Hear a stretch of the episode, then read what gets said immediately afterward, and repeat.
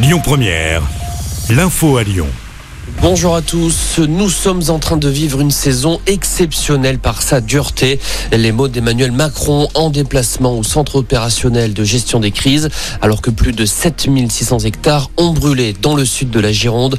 Le chef de l'État a annoncé des renforts provenant de Grèce pour aider la France à lutter contre les flammes. Euh, Plusieurs appareils grecs sont arrivés sur le sol français il y a quelques heures. Euh, Des pompiers d'Île-de-France ont aussi pris la route vers la Gironde. Euh, Des incendies qui se développent à la faveur de caniculaires. 11 départements de la moitié sud sont en vigilance orange, de la Gironde aux Alpes de Haute-Provence en passant par le Tarn. Des pics à 40 degrés sont attendus aujourd'hui des plaines du sud-ouest jusqu'à la Provence. Une chaleur avec laquelle doivent composer les automobilistes du monde sur les routes pour les vacances. Bison futé classe ce vendredi orange dans le sens des départs, c'est même rouge dans le sud-est. La circulation sera compliquée tout le week-end. Demain, toute la France sera classée rouge. Une enquête ouverte après ce drame à Cholet. Un enfant de 7 ans et sa sœur de 24 ans ont été tués lors du feu d'artifice du 14 juillet hier soir. Sept personnes ont également été blessées, dont une grièvement.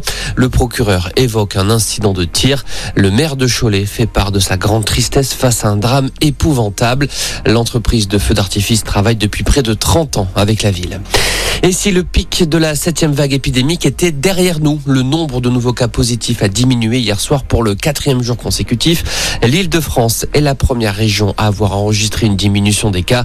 Le taux d'incidence a entamé une descente deux jours plus tôt que dans le reste de la France. Et puis on termine avec la 13e étape du Tour de France. Cet après-midi, 192 km entre le Bourdoisan et Saint-Etienne. Trois ascensions au programme. Le maillot jaune est toujours sur les épaules du Danois Jonas Vingegaard. À noter l'abandon de Warren Barguil. Le Français a été testé positif au coronavirus. Voilà pour l'info. Excellent après-midi.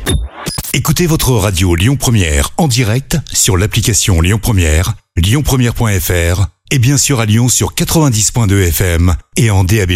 Lyon Première